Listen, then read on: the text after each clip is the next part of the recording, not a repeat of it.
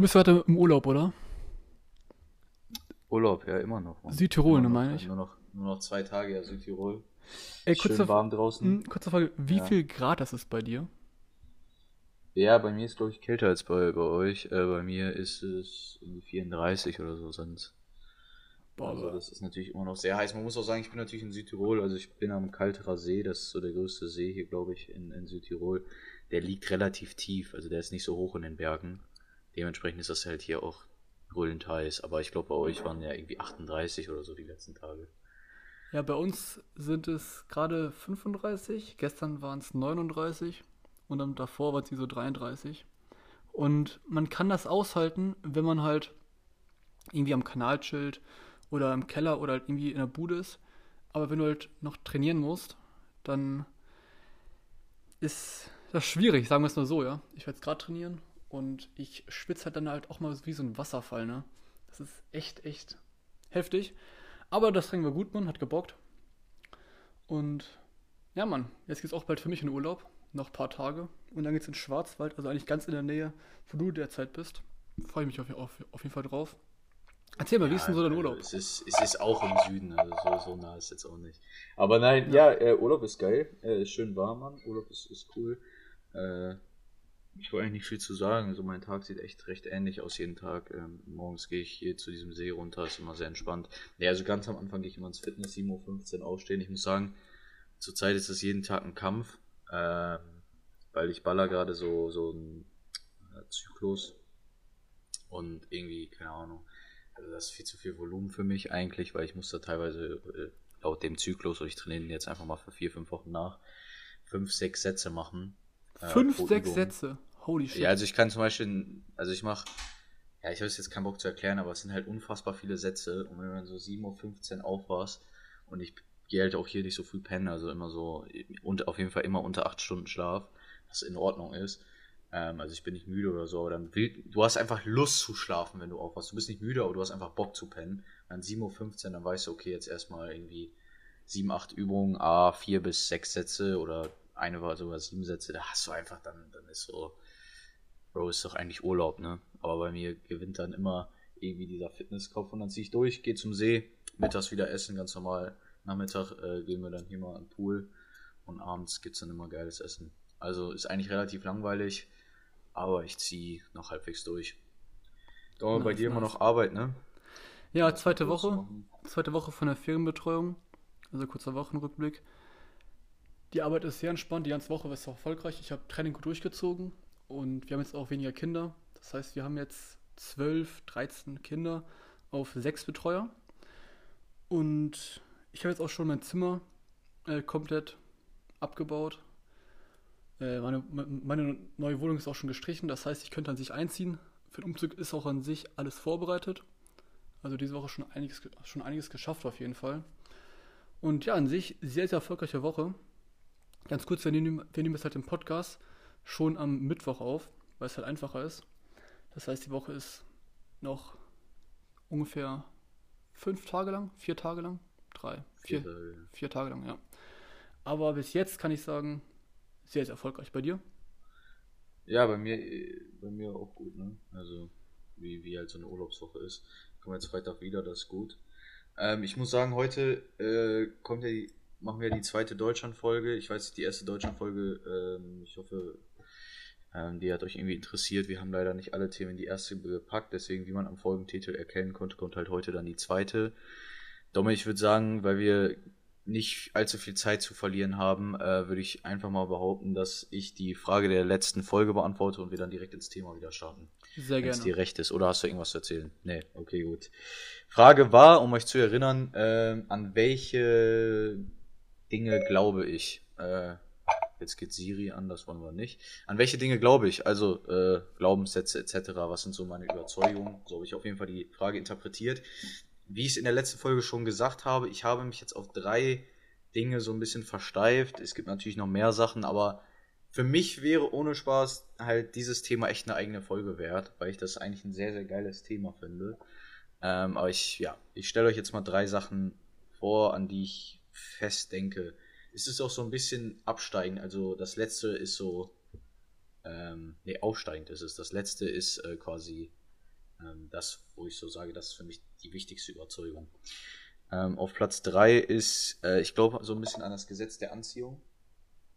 Ähm, wie interpretiere ich das? Jeder interpretiert das auch ein bisschen anders. Ich glaube, ähm, dass das, woran man glaubt, dass man das irgendwie auch magisch anzieht. Und vor allem, ähm, ganz normales Beispiel, ein Gesetz der Anziehung, dass man einfach, wenn man so, so ein bisschen dieses, dieses Karma, wenn man Gutes gibt, kommt man Gutes zurück. Also das, was man nach außen gibt, kriegt man auch zurück.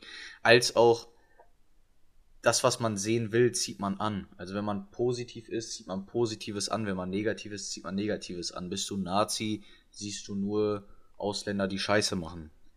Ähm, bist du, bist du, bist du halt kein Nazi, siehst du halt, ist, äh, siehst du halt eher das, was du sehen willst. Also du siehst dann meinetwegen gute Integration, wie auch immer, also dummes Beispiel. Oder angenommen eine Frau schwanger, dann siehst du nur noch schwangere Frauen.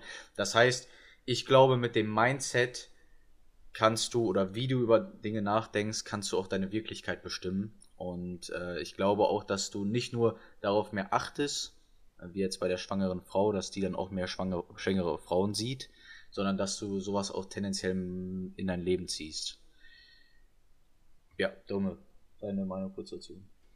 Ja, kann ich aus meinem, aus meinem Leben, aus meiner Beobachtung bestätigen auf jeden Fall. Also kurz gesagt, es ist einfach nur Gleiches zieht Gleiches an. Das heißt, wenn du jetzt dich für ein bestimmtes Thema interessierst, dann ziehst du irgendwie Menschen in dein Leben, die das auch tun.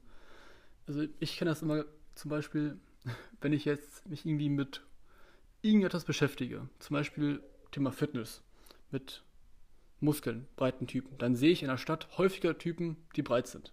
Wenn ich mich jetzt irgendwie mit Uhren beschäftige, dann sehe ich immer coole Uhren oder dann achte ich halt immer irgendwie auf die Uhren von den Menschen. Also dein Fokus bestimmt auch so ein bisschen, was du siehst. Auf jeden Fall, klar. Genau. Ähm, ja, Gesetz der Anziehung, wie gesagt, kann man sehr breit fächern. Äh, kann ja auch diesen Karma-Begriff da irgendwie drin sehen. Also daran, daran glaube ich irgendwie so ein bisschen, dass du, dass du deine eigene Wirklichkeit so ein bisschen selber bestimmen kannst, je nachdem, wie du denkst. Zweite Sache, äh, an die ich denke, oder auch auf Platz zwei so ein bisschen, ist, ähm, ja, mir ist ein bisschen unangenehm, dieses Englische zu sagen, weil das ist so ein bisschen ausgelutscht, äh, dieser, diese, diese Aussage, aber irgendwo glaube ich immer noch an Hard Work pays, pays off. Ähm, schön dabei genuschelt, aber harte Arbeit zahlt sich aus. Daran glaube ich eigentlich fest. Ähm, ich glaube eigentlich, dass man nicht auf Dauer eine Pechsträhne hat. Also ich glaube, dass man auf Dauer, also dass man eine Zeit lang wirklich Pech haben kann. Also Pech, dass man wirklich nicht beeinflussen kann, dass einfach das Leben gerade nicht so auf seiner Seite ist. Aber ich glaube, wenn man langfristig hart an eine Sache arbeitet, dann zahlt sich das immer aus. Und mein erster Punkt wird gleich auch drauf aufbauen, ist manchmal habe ich das auch das Gefühl, das Leben will dich halt ein bisschen challengen in dem Bereich. Wie sehr willst du es wirklich?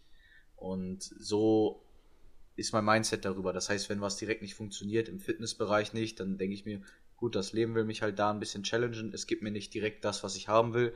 Da muss ich halt noch härter arbeiten. Aber ich weiß, harte Arbeit wird sich auszahlen. Und ich glaube, persönlich, gut, es gibt vielleicht Beispiele ähm, aus der dritten Welt oder so, aber ich glaube, wer wirklich hart arbeitet, der, in, egal in welchem Bereich, also es geht nicht nur wirtschaftlich oder so, ne, sondern auch Fitness, wie auch immer, ähm, der, der wird auch irgendwann ernten.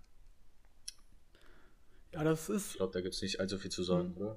Ja, ganz kurz, als ich immer krank war, habe ich mir in der, was weiß ich, 20. Krankheitsphase, äh, habe ich mir halt selber gesagt, Dominik, du kannst so viele Krankheitsphasen haben, wie du willst, aber auf lange Sicht wirst du halt dein Ziel erreichen. Und ich denke, das ist genau das, was du gerade gesagt hast. Sprich, wenn du jetzt irgendwie einen Rückschritt hast, irgendwie eine Krankheitssträhne im Sport oder im Business läuft es irgendwie nicht, dein Projekt ist irgendwie gerade ein bisschen am Stagnieren, du siehst gerade keinen Fortschritt in dem Bereich, wo du dich verbessern willst, dann ist das zwar jetzt gerade im Moment so, aber auf lange Sicht, wenn du das durchziehst, wirst du Erfolg, wirst du halt Erfolg in dem, in dem Bereich haben. Immer, immer, immer. Daran denke ich auch. Also daran glaube ich auch zu 100 Prozent man sieht es ja auch in seinem Umfeld oder bei erfolgreichen Menschen, die sind nicht über Nacht, die sind nicht über Nacht erfolgreich geworden, sondern über Jahre, über Jahrzehnte. Absolut, absolut. Ähm, ja, hilft, hilft mir persönlich immer das Ding. Und äh, ich muss sagen, das, was mir am meisten geholfen hat, ich habe es schon mal erzählt, ich habe es teilweise von Domme, teilweise auch selber. Ähm, es ist so ein Mischmasch aus zwei Glaubenssätzen. Erstmal dieses ganze Thema Vertrauen ins Leben haben. Das hat mir Domme früher immer auch gesagt und das hat mich auch irgendwie sehr geprägt. Einfach Vertrauen ins Leben, dass am Ende irgendwie doch alles gut wird und, und alles so laufen wird, wie man sich das vorstellt, wie auch immer. Dass man einfach Vertrauen in die Sache hat, wenn vor allem mal was nicht so gut läuft. Und zweites ist so ein bisschen der zweite Glaubenssatz, der sehr ähnlich ist, ist alles läuft für mich. Diesen, diesen Glaubenssatz habe ich extrem verankert, dass ich glaube, dass einfach alles für mich läuft. Ich habe es, glaube ich, öfter schon gesagt. Und das gibt halt einem extrem viel Kraft in, in verschiedensten Lebenssituationen. Wenn man einfach Vertrauen ins Leben hat, dann, also, so dass ich so richtig down war emotional, weil irgendwas nicht funktioniert hat, war ich lange nicht mehr. Ähm, weil ich einfach wusste, ey, das hat alles einen Sinn und das irgendwann werde ich auf die Sache blicken und sagen, ey, das war positiv oder meinetwegen, wenn man mal eine freundschaftliche Beziehung irgendwie mal beendet hat, war jetzt nicht akut in letzter Zeit, aber dann oder beendet wurde, dann weiß ich, okay, ey, es tut jetzt weh, aber es war vielleicht, es war vielleicht gut so, es ist gut so, Vertrauen ins Leben und es läuft am Ende so perfekt für mich, wie es sein soll. Ähm, das ist nicht, nicht dieser Schicksalsgedanke, weil Schicksal ist für mich immer so fremdbestimmt. So, ja, ist halt Schicksal, kann ich ja nichts gegen machen, sondern es ist mehr so, ey, das, was extern passiert, das, das, das soll so sein und das, das ist perfekt für mich. Also einfach die externen Dinge ein bisschen positiver sehen. Ähm, deswegen, ja, Vertrauen ins Leben für mich ganz wichtig. Ja, ich denke, Vertrauen ins Leben ist so ein bisschen wie der Glaube an Gott. In den guten Momenten, wenn alles super läuft, dann ist das eher unwichtig. Aber dann, wenn es nicht mehr so gut läuft, wenn etwas schlecht ist, wenn du ähm, eine schlechte Nachricht bekommst, wenn du irgendwie eine große Enttäuschung erfährst, dann ziehen halt diese Glaubenssätze extrem, weil du dich, weil du dich halt in diesen Situationen dann fragst, okay, wenn alles für mich läuft, warum ist das dann gerade passiert? Ja, du hinterfragst das und dann versuchst halt irgendwie selbst aus diesem Ereignis irgendwas Gutes zu ziehen und das gibt dir dann halt extrem viel Halt in dieser Situation. Ja, 100 Prozent, ja. 100 Prozent. Ähm, ja, das zu dem Thema. Ich will es jetzt nicht zu lange machen. Wie gesagt, gerne mal eine eigene Podcast-Folge drüber. Ähm, ihr könnt, wie gesagt, gerne einem von uns mal auf Instagram oder sonst wo oder WhatsApp oder Snapchat, wie auch immer, schreiben, ähm, ja, ob ihr Themenwünsche habt oder irgendwie Feedback oder so. Ab und zu kriege ich mal Feedback, finde ich mal ganz cool. Das heißt, wenn ihr das Thema haben wollt, dann, dann schreibt es gerne mal. So, Domme, äh, letzte Folge haben wir so ein bisschen über die Gesellschaft geredet von Deutschland, äh, äh, wirtschaftliche Prognosen getätigt. Heute hast du mir die Themen gesagt, wir wollten mal mit der Energiepolitik anfangen. Haben wir ja letztes Mal schon mal mit den Strompreisen zu angefangen. Dumme, was, was möchtest du besprechen bei der Energiepolitik? Ich habe mir ein bisschen was dazu aufgeschrieben. Kurz und knackig. Äh, kannst ja mit einem Statement anfangen, wie auch immer. Fang an, wie du willst. Ja, mein Statement ist, dass Deutschland mit die dümmste Energiepolitik weltweit hat. Und das mache ich an mehreren Faktoren fest. Zum einen finde ich es falsch, dass wir die Atomkraft abschalten. Nicht, weil ich die Atomkraft cool finde, sondern weil die Atomkraft uns jetzt gerade in dieser Situation Sicherheit und Stabilität gibt, die wir gerade extrem, extrem brauchen. Und dazu haben wir eine ja, Verfahrensweise, die die erneuerbaren Energien aktiv blockieren. Wir haben Subventionen abgeschaltet, wir haben Arbeitssitze dort abgebaut und all das führt dazu, dass wir energiepolitisch gerade extrem, extrem schlecht dastehen. Ich weiß noch, am Anfang vom äh, Putin-Krieg wurde mal gesagt, ja, wenn wir äh, einen Gasembargo machen, wie trifft das an Putin? Und jetzt sagen wir, ja, wenn Putin uns das Gas abstellt, was ist dann?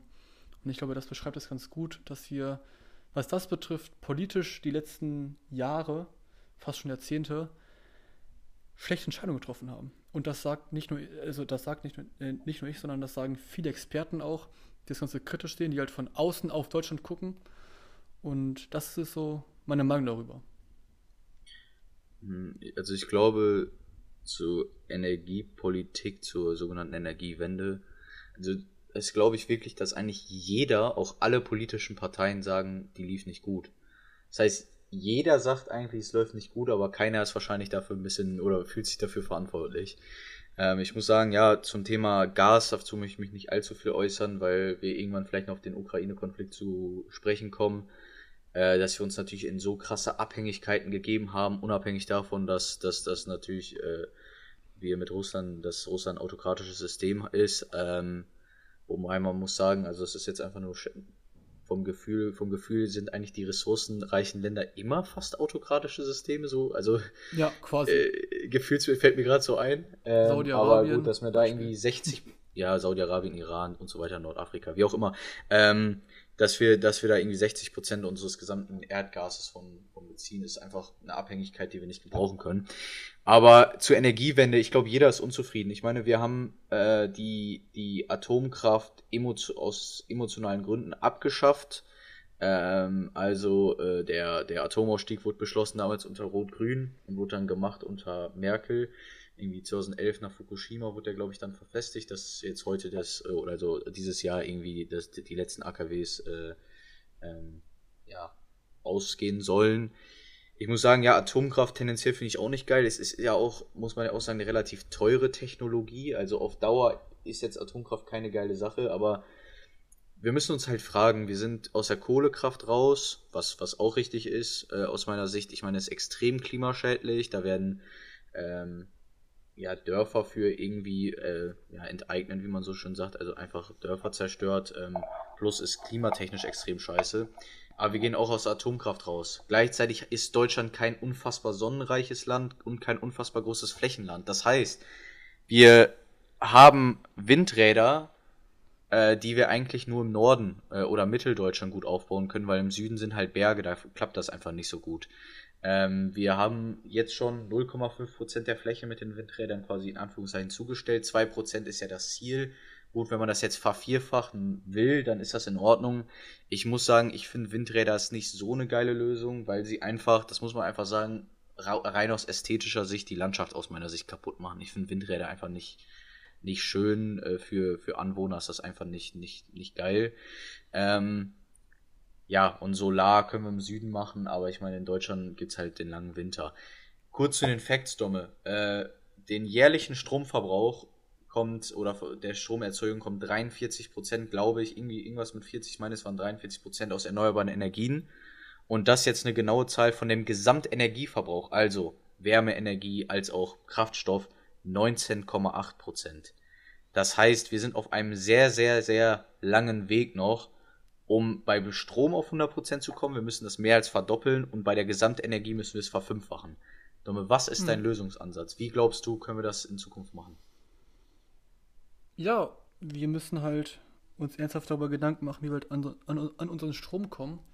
Und jetzt sozusagen den letzten Strom abzusteigen mit den noch aktiven AKWs, äh, ist halt dämlich.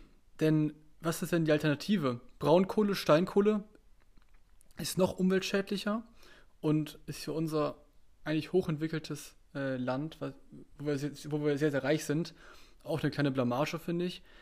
Äh, dann könnten wir uns Atomstrom aus den anderen Ländern äh, der EU holen. Ist auch scheiße. Äh, das Fracking-Gas aus den USA gibt es noch. Das ist aber noch viel, viel klimaschädlicher. Und an sich müssen wir halt die AKWs, die wir jetzt noch haben, behalten, die Laufzeiten verlängern und dann eben sehr, sehr schnell eine Energiepolitik an, ans Laufen bringen, die halt den Ausbau der Erneuerbaren beschleunigt. Denn derzeit ist es halt katastrophal. Du hast es gesagt, wir haben ein Fünftel der Gesamtenergie aus Erneuerbaren und das ist verdammt, verdammt wenig. Also das ist verdammt, verdammt wenig. Und da müssen wir uns halt wirklich fragen, wie wir das hinkriegen. Ich meine, Habeck ist jetzt nach, ist schon ein bisschen her, äh, nach Katar gefahren, äh, geflogen, um dort Gas zu holen. Ich, ich, ich finde, das ist eine kleine Blamage für Deutschland. Also, wir haben uns da irgendwie extrem verkalkuliert, verplant, aber wir haben halt auch die gesamte erneuerbare Energiesparte bei uns in Deutschland eigentlich gekappt. Also, lasst mich nicht lügen, ich meine, es sind 0,4 bis 0,9 Prozent der Restfläche in Deutschland, wo überhaupt Windräder gebaut werden können. Ähm, und bis ein Windrad wirklich gebaut wird, da kann das Genehmigungsverfahren. Ich glaube, das dauert sieben Jahre. Also sieben ich glaub, Jahre. Dauert, ich hab, von der genau, Planung bis, zum, bis, zum, bis zum Start dauert es, glaube ich, sieben Jahre. Sieben, sieben Jahre. Ich habe letztens in einer äh, Sendung von Marcel Fratscher in einer Talkshow gehört, dass es fünf bis sechs Jahre, also so zwischen fünf und sieben Jahren, sagen wir mal, dauert das, bis so ein Windrad gebaut werden darf. Bis es gebaut werden darf, ja. Und da frage ich mich wirklich, wie wir uns das vorgestellt haben. Denn im Moment haben wir halt nur schlechte Möglichkeiten, wir haben nur schlechte Optionen. Jetzt wollen wir auch noch die aus emotionalen Gründen gemachte Energiewende durchziehen und die letzten AKWs abschalten, die uns doch ein bisschen, ja, sagen wir, Sicherheit und Autonomie garantieren. Und alles andere ist ja an sich schlechter. Also wir müssen halt entweder Strom importieren oder halt wieder unsere eigene Strom, äh, Stromherstellung ankurbeln mit Kohle und äh, Steinkohlebergwerk, äh, ja, mit Kohle, Kohle, wie nennt man das nochmal? Genau, Braunkohle und Steinkohle, was nochmal viel, viel klimaschädlicher ist. Und das ist halt ein Debakel. Meine Lösung wäre halt wirklich die AKWs laufen lassen, die Laufzeiten verlängern und einen Haufen Reformen durchboxen, dass wir unsere ähm, grünen Energien deutlich ausbauen, weil das hat halt die Politik verbockt und es kann nicht sein, dass man ein Windrad fünf bis sieben Jahre braucht, um das überhaupt genehmigt zu bekommen. Ja, bevor wir zum nächsten Punkt äh, Bürokratie kommen, was ja so ein bisschen aufbauend ist, ähm, meine Lösungsansätze. Also ich habe mich damit ein bisschen beschäftigt. Ich gucke zum Beispiel, habe da auch ein paar Interviews mit Volker Quaschning geguckt.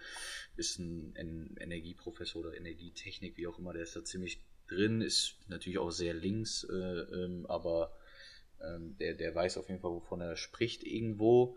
Der sagt auch, selbst er sagt, egal wie viel Windräder wir aufstellen und Solardächer und Pipapo, Deutschland äh, wird ein ähm, Energieimportland bleiben.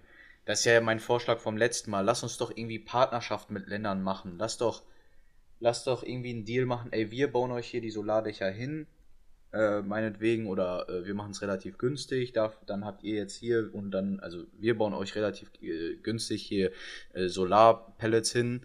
Ähm, Ihr habt dadurch einen Wirtschaftszweig und ihr gebt uns relativ günstig dafür äh, Strom. Das wäre Win-Win, weil Deutschland wird auf Dauer, wir können nicht autark leben, das werden wir nicht schaffen, weil wir dafür zu wenig Wind, zu wenig Sonne, keine Wasserkraft und äh, zu viel Winter und zu viel, zu viel Flauten haben. Deswegen müssen wir auf Dauer Strom importieren. Unlustig ist es halt, wenn man Strom importiert in, von der USA irgendwie, irgendwie Fracking Gas oder aus Frankreich und Tschechien äh, Atomstrom, wenn man es selber abschaltet. Deswegen würde ich vorschlagen, man muss irgendwie gucken, ob man die AKWs ein bisschen länger äh, laufen lässt. Äh, man muss irgendwie gucken nach Partnerschaften. Ich meine, in Spanien, Italien, da wird doch die ganze Zeit gesagt, ey, jetzt hier im Sommer, wir haben Dürren, es ist so heiß. Ja, dann muss man da halt vielleicht mal einen neuen Wirtschaftszweig. Wieso, wenn da doch neue Wüsten entstehen, ey, ballert das doch voll mit Solarzellen. Oder Nordafrika, Sahara, ey, das könnt ihr komplett zuklassern. Ich wüsste nicht, wo das Problem ist mit Solarpellets und äh, wir hätten Strom für drei. Ich meine, wie viel Strom man dadurch gewinnen könnte, das ist unvorstellbar. Ne? Also ich habe das mal gehört, wenn man die gesamte Sahara zupflastern würde, also es muss nicht stimmen jetzt, aber da könnte man irgendwie dreimal die Welt vom, also vom, vom Strom her irgendwie äh, versorgen. Ähm, Angaben sind ohne Gewähr. Was ich auch damit, also was ich damit sagen will, ist, da ist unfassbar viel Potenzial. Und sowas müssen wir nutzen innerhalb von Deutschland Genehmigungsverfahren für Windräder natürlich verbessern und vor allem, ich glaube, in, Solar in Deutschland geht auch noch mehr auf, was Solarenergie angeht. Ich finde Solarenergie auf normale Häuser nicht schlecht, ist nun natürlich nur ein kleiner Baustein, ähm, aber kann man sicher machen und dann irgendwie gucken, dass man äh, vernünftig Strom importiert bekommt. Meinetwegen auch innerhalb der EU, Spanien, Portugal, Italien, Griechenland, die werden sich alle freuen, wenn sie da irgendwie einen vernünftigen Wirtschaftszweig bekommen. Domme, du hast aber schon angekündigt, Genehmigungsverfahren, Riesenproblem in Deutschland, Riesenproblem. Ich habe heute noch gelesen, die Wirtschaft sucht händeringend äh, Fachkräfte, über eine Million Stellen sind nicht besetzt. Woran scheitert's? An bürokratischen Maßnahmen. Ähm, Domme, wo ist da genau das Problem? Ja, die Genehmigungsverfahren. Wir haben halt den Staatsapparat aufgebaut eine Bürokratie, die wirklich seinesgleichen sucht. Und das verhindert halt Fortschritt, schnellen Fortschritt in allen Bereichen. Wir wollen uns jetzt ja nur mal kurz auf den Energiebereich fokussieren. Das ist halt katastrophal, wirklich. Also ich finde, dass wir dort extrem, extrem viel verbessern können und vor allem es geht doch so einfach. Ich spreche auch aus Erfahrung. Ich war ja bei der Bundeswehr Und ich habe halt vier Monate in Kam gearbeitet, im Büro. Und dort wurden Urlaubsanträge per Zettel ausgefüllt. Also du musstest halt den Zettel ausfüllen mit den Urlaubsanträgen. Und dann mussten irgendwie zwei oder drei Leute diesen Urlaubsantrag unterschreiben, damit der halt abgesegnet war. Und das ganze Verfahren, allein den Urlaubsantrag zu machen, dauerte halbe bis Stunde. Und genau so etwas ist halt im Jahr 2022 lächerlich. Also, dass wir das nicht hinbekommen. Und grundsätzlich ist es so, dass in Deutschland der Staatsapparat extrem veraltet ist und dass auch die Menschen, die dort arbeiten, das halt so ein bisschen übernommen haben. Das heißt, es ist halt so ein bisschen ja ein selbsterhaltendes System, was sich halt auch immer weiter verschlechtert. Denn Bürokratie bedeutet ja auch, dass du eigentlich einen entspannten Arbeitsalltag hast. Und mit jedem, mit dem ich bis jetzt darüber gesprochen habe, der sagt auch, dass die Leute, die halt beim Staat arbeiten, irgendwie in der Verwaltung, die sie halt kennen, dass die ein sehr, sehr ruhiges Leben haben. Und das können die auch an sich behalten, aber sie müssten halt einfach nur mit Systemen arbeiten, die viel, viel effizienter arbeiten, die viel, viel digitaler arbeiten. Bestes Beispiel, mein BAföG-Antrag gerade. Das zieht sich jetzt auch schon seit ja, ein, zwei Monaten hin. Und das ist eine Katastrophe in jeder Hinsicht. Und ich denke, dass wir dort wirklich deutschlandweit einen Wandel brauchen. Und das kann man mit einfachen Maßnahmen an sich anstoßen, dass man das auch hinbekommt. Leider wird das nicht gemacht und ich glaube, dass es in Deutschland erst dann wirklich umgesetzt wird, wenn wir richtig damit auf die Schnauze fallen. Und wir sind gerade auf dem besten Weg dahin. Noch kurz, bevor du was sagst, Paul. Wir waren mal äh, weltmarktführend im Solarbereich, ne? Also Deutschland war da mal Inno äh, Innovationstreiber, was so Solarpanels betrifft. Nur das wird halt einfach komplett abgesägt und jetzt haben wir die Chinesen alles übernommen. Perfekt. Ja, Deutschland äh, hat das dann nicht mehr äh, so prädestiniert. Äh, damals den Bereich. Ähm, und ja, jetzt haben die Chinesen unsere Technologie übernommen. Wir müssen natürlich, wir es so mal sehen, wir subventionieren den äh, Braunkohleabbau äh, mit 38 Millionen, äh, Milliarden jetzt nochmal, damit die da, damit wir da den äh, Kohleausstieg machen. Aber die Solarenergie, wo jeder weiß, ich bin kein Fan von Subventionen, aber das ist unfassbar zukunftsträchtig. Da die Subventionen in die größten Teil zu, zu streichen und die pleite gehen zu lassen, ist natürlich der Wahnsinn. Aber gut, ist leider geschehen. Äh, zur Bürokratie. Ich habe mal leider den Satz gehört, äh, wenn man Bürokratie abschaffen will, führt das zu mehr Bürokratie. Ich weiß nicht, was da dran ist, ähm, aber ich glaube, irgendwie Bürokratie abschaffen ist nicht, ist nicht zu einfach. Wir haben einfach in Deutschland unfassbar viele Auflagen, äh, die man ein bisschen, äh, die man einfach A vereinfachen muss und auch streichen muss. Also für mich ähm, ist, ist jetzt nicht direkt Bürokratie, aber wir, Deutschland hat ja auch ein unfassbar schwieriges Steuersystem. Ich glaube, also das ist, ich habe das schon mal gesagt, ich glaube, in dem Bereich, wo in Deutschland am meisten Leute oder als welchen Job den die meisten Leute in Deutschland haben, ist der Beruf des Steuerberaters. Ich weiß nicht, ob das stimmt. Was ich aber damit sagen will, ist, warum gibt es so viele Steuerberater? Weil unser Steuersystem so kompliziert ist. Und da, da ist das Problem. Wir haben A, unfassbar viele Auflagen, aber auch unfassbar vieles ist extrem untransparent was dazu führt, dass wenn es kompliziert ist, es lange dauert, bis man da mal durchgeblickt hat, bis man vielleicht dann irgendwie, man denkt, man hat alles richtig und man fällt dann doch irgendwie auf die Schnauze. Und ähm, das muss flächendeckend einfach vereinfacht werden. Dann gleichzeitig, ähm, ja, müssen wahrscheinlich auch teilweise Auflagen weg. Dann ist natürlich mal die Frage, welche Auflagen sollten da bleiben, welche nicht.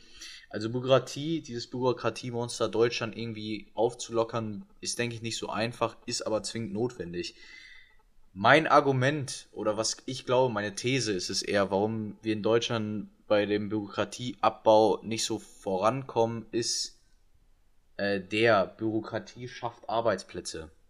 Das ist einfach so. Wenn du alles mit einem Zettel machst, dann dauert es länger. Das heißt, du brauchst einen Sachbearbeiter. Würdest du jetzt online kurz irgendwie, ihr habt deine Bund äh, interne Bundeswehr-Website, du würdest deinen Urlaub einreichen, bräuchtest du keinen zusätzlichen Sachbearbeiter. Und das ist eigentlich für mich der Grund, dass auch für mich ähm, der Grund, warum Verwaltungen teilweise so schlecht digitalisiert sind oder größtenteils, warum du Anträge nicht einfach online machen kannst, weil einfach dadurch extrem viele Arbeitsplätze durchfallen äh, oder, oder, Arbeitsplätze einfach ähm, ja, gestrichen werden würden. Und ähm, ja, da sollten wir aufhören, äh, kurzfristig zu denken und, und versuchen irgendwie, irgendwie, irgendwie ein bisschen mehr langfristiger zu denken, ist natürlich einfacher gesagt als getan. Wenn jetzt irgendwie ein, zwei Millionen oder lass noch 500.000 Arbeitslose deswegen auf den Markt kommen, da, dadurch, dass man den Staatsapparat schlanker macht, digitalisiert, äh, vereinfacht, dann wird man möglicherweise bei der nächsten Wahl nicht mehr gewählt. Das ist halt die Angst, die vor allem Parteien wie die CDU und Grüne haben, die vor allem extrem von diesem Staatsapparat, diesem bürokratischen Monster leben, ne? also von den Wählern. Deswegen sehr schwierig, muss aber Deutschland was machen. Zum Thema Bürokratie und Arbeitsplätze. Also es gibt bei der Bundeswehr, ich würde schätzen, 30 Prozent, 20 bis 30 Prozent der Menschen, die, die dort arbeiten, die man einfach streichen könnte. Also ich habe auch nur eine einzige Erklärung dafür gefunden und die ist halt, dass der Staat aktiv diese Arbeitsplätze am Leben erhält und vielleicht sogar noch ausbaut, damit sie jetzt sagen können, wir haben dieses Jahr so und so viele Arbeitsplätze geschaffen. Aber einen wirklichen Sinn haben diese Plätze nicht, diese Stellen. Und Bürokratie ist da, glaube ich, auch ein riesiger Faktor, dass man halt sagt, okay, wenn wir jetzt irgendwie den Staatsapparat, die Bürokratie digitalisieren würden, das effizienter machen, dann würden wir vielleicht 20% unserer gesamten äh, Verwaltung verlieren. Das würde extrem viele Arbeitslose geben. Das wollen wir nicht. Und dieses Problem ist für mich der einzige Grund, den ich sehen kann, der halt ersichtlich ist, warum das nicht gemacht wird. Denn aus meiner Sicht wäre das nicht gerade kompliziert, man könnte es relativ einfach verwirklichen, aber es wird nicht gemacht. Und das kann ich mir nur mit Arbeitsplatz, mit Arbeitsplatzsicherheit erklären. Ja, also ich meine, warum du kein Unternehmen wie in der USA, wie glaube ich in so einem Land wie Estland auch, nicht einfach online innerhalb von 20 Minuten gründen kannst, ein Kleingewerbe. Ähm, da, da gibt es für mich keinen richtigen Grund. Also solange du äh, von mir aus, wenn du minderjährig bist, musst du einen extra Antrag stellen. Äh, aber warum ist das, warum ist das so, wenn ich einfach, ich bin ein volljähriger, volljähriger äh, junger Mann, äh, ich will ein Kleingewerbe gründen, warum muss das Monate dauern, bis, da, bis ich das gegründet habe? Warum geht das nicht innerhalb von 20 Minuten im, im Internet, zwei, drei Klicks, bum, bum, und du hast ein Kleingewerbe gegründet? Ist mir, ist mir ein Rätsel. Gut, Dumme. Ähm, was wolltest du sonst noch ansprechen? Wir hatten jetzt die Energiepolitik, wir hatten die Bürokratie und als letztes großes Thema will ich heute nochmal bisschen den Blick weiten, auf die Makroebene gehen und uns unsere geopolitische Lage angucken. Was meine ich damit genau? Wo steht Deutschland? Wo steht Europa? Denn man muss Deutschland immer auch ein bisschen mit Europa sehen, auf der Weltbühne gerade. Und da finde ich auch, dass wir gerade als Land aktiv uns ins eigene Bein schneiden. Denn das, was wir gerade machen, ist, dass wir erstmal unsere Wirtschaft schwächen. Das führt dazu, dass wir auch einfach weniger Gewicht, weniger Kraft haben äh, als Land. Dann sehen wir ein Europa, was in gewisser Weise gerade sehr, sehr kränkelt, wegen dem Euro, wegen der Inflation, während, also wegen unserem System. Und wir als EU nehmen grundsätzlich laut meiner Sicht sehr, sehr stark an, Bedeut an Bedeutung ab. China dagegen gewinnt extrem an, an Bedeutung und die USA dümpelt so ein bisschen vor sich hin, verliert aber auch eher tendenziell. Und da sollten wir als Deutschland uns wirklich Gedanken machen und uns überlegen, wo wir denn in Zukunft stehen wollen als Land, wie wir wahrgenommen werden wollen, wie wir in Verhandlungen treten wollen, ja? welche Macht wir haben wollen. Und all diese Themen sind halt überhaupt nicht aktuell. Äh, und das macht mir Sorge, denn Deutschland ist an sich ein extrem, extrem starkes und intelligentes Land. Wir haben eine super Arbeitsmoral und wir haben auch vor allem die Ingenieure, eine, also die Weltbesten eigentlich, oder mit einer der Weltbesten. Nur wir, ja, verbocken es so ein bisschen selber gerade. Finde ich ziemlich schade. Ähm, zu dem Thema. Ich meine, da gibt es erstmal eine sehr gute Lanz- und Precht-Folge zu. Es äh, stand heute die vorletzte, wenn unser Podcast drankommt, die drittletzte. Da geht es auch so um die, die, die, die äh, Verschiebung der Welt hin zum Pazifikraum so ein bisschen. Also, äh, dass, dass quasi Europa und auch Amerika, aber vor allem Europa halt nicht mehr als Zentrum der, der Welt ist. Ähm, und, und auch die, die Macht einfach ein Stück weit verloren hat, die sie mal hatte, der Europa mal hatte. Kann ich auf jeden Fall empfehlen. Grundsätzlich muss ich sagen, ich meine, wir hatten ja das G7-Treffen. Ähm, bei dem G7-Treffen, da sind ja, sind ja Länder dabei wie, wie äh, Japan, USA, Deutschland, Frankreich, Italien, Kanada und England, meine ich. Das, das müssten die sieben sein. Das, die haben so zusammen 700 Millionen Einwohner, meine ich. Zeitgleich haben sich die BRICS-Staaten äh, getroffen. Das ist Brasilien, äh, Russland, Indien, China und Südafrika. Die haben, meine ich, zusammen zwischen zwei und drei Milliarden. Also alleine Indien und China haben über zweieinhalb Milliarden äh, Einwohner. Da sieht man einfach, die Gewichtung ist da eine andere. Und ähm, ich meine, wir haben ja den demografischen Wandel in, in Europa, in ganz Europa. Das heißt, Europa wird auch von den Einwohnerzahlen eher kleiner. Muss einfach Europa gucken, wie wir uns behaupten können. Deutschland alleine, wir als Deutsche alleine protektionistisch oder na nationaler Kurs, das wird nicht funktionieren. Dafür ist Deutschland leider zu klein und auch zu stark auf Partner angewiesen.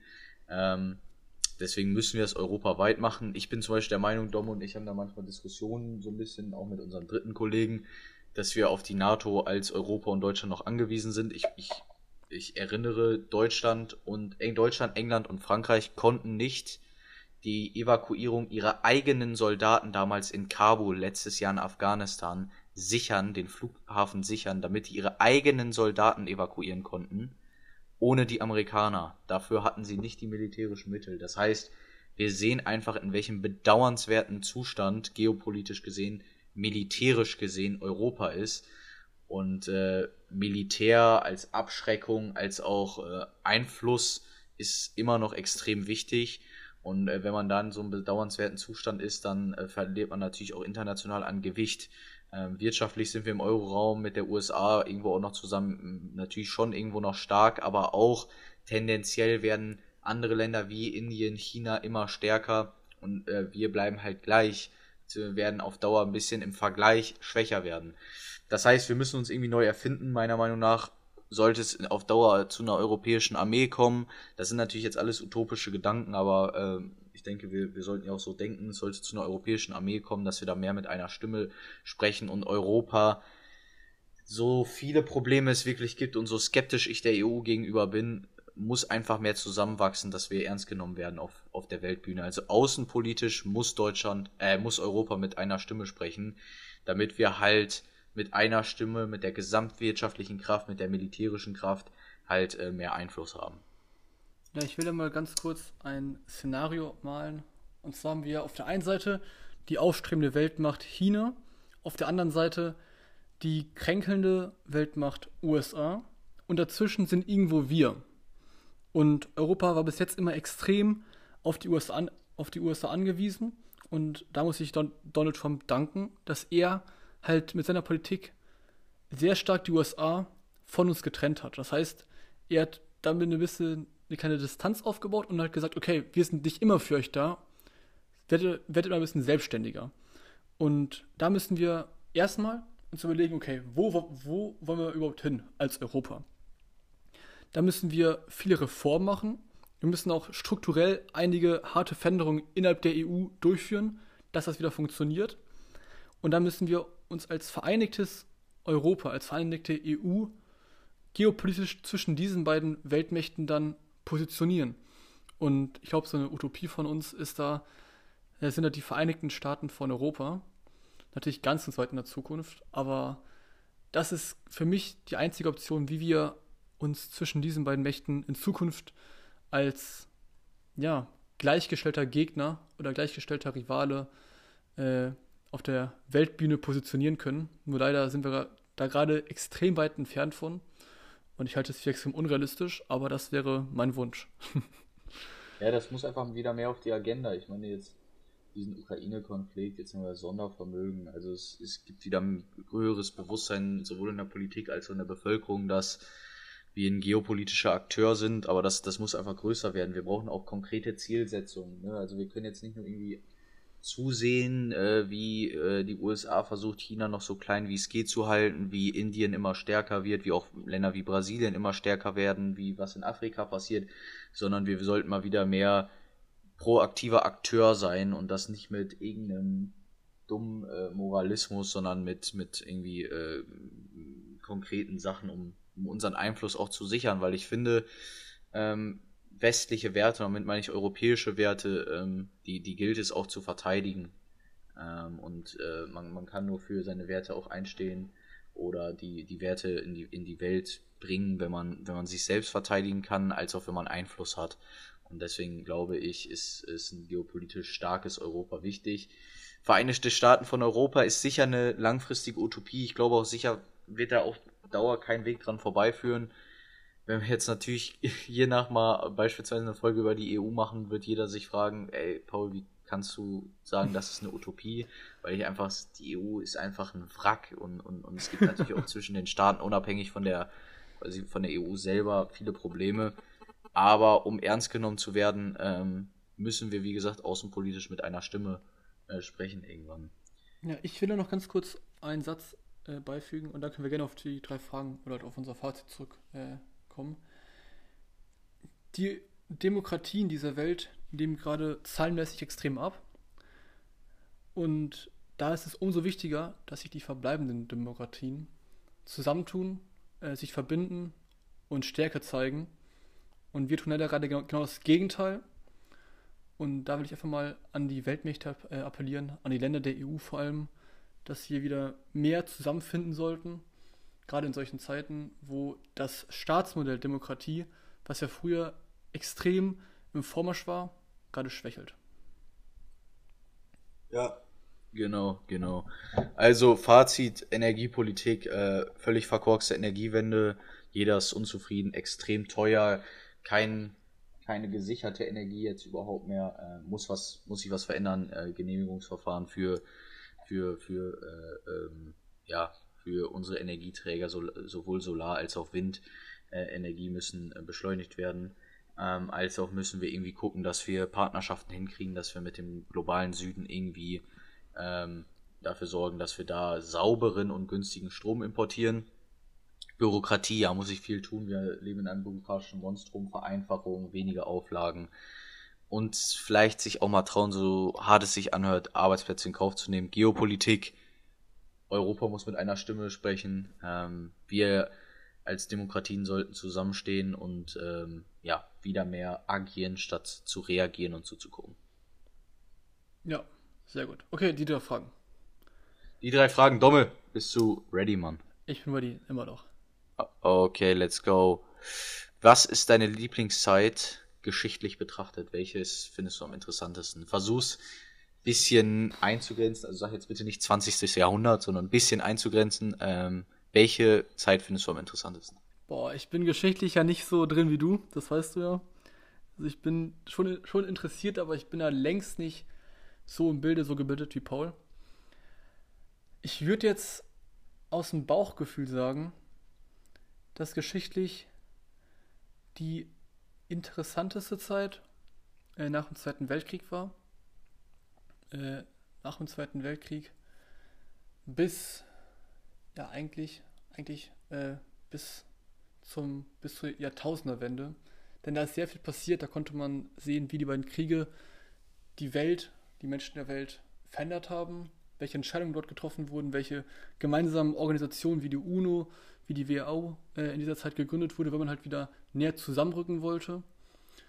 Und da denke ich, dass extrem viel passiert ist, extrem viel Wichtiges, an das wir auch irgendwo wieder anschließen sollten. Denn derzeit ist die Welt wieder auf einem Weg weg von dieser Richtung, von diesem Kurs. Mhm. Ja, finde ich cool. Interessant. Also ich, ich, wir beantworten ja, der Fragesteller beantwortet ja meist die Frage auch selber. Ich muss sagen, ich kann es fast nicht sagen. Also ich, ich würde wahrscheinlich immer noch sagen Zweiter Weltkrieg. Ähm, aber es gibt also, boah, also alles ab 1871 finde ich unfassbar interessant. Naja gut, Dommel, ähm, vom Aussehen betrachtet her, bei welcher Sache bist du am eitel, äh, eitelsten? Am eitelsten? Ja, so ich, ich gebe dir jetzt schnell ein Beispiel, bei mir sind es meine Haare. Also, äh, also vor allem meine oh, Seiten. Okay, okay, okay.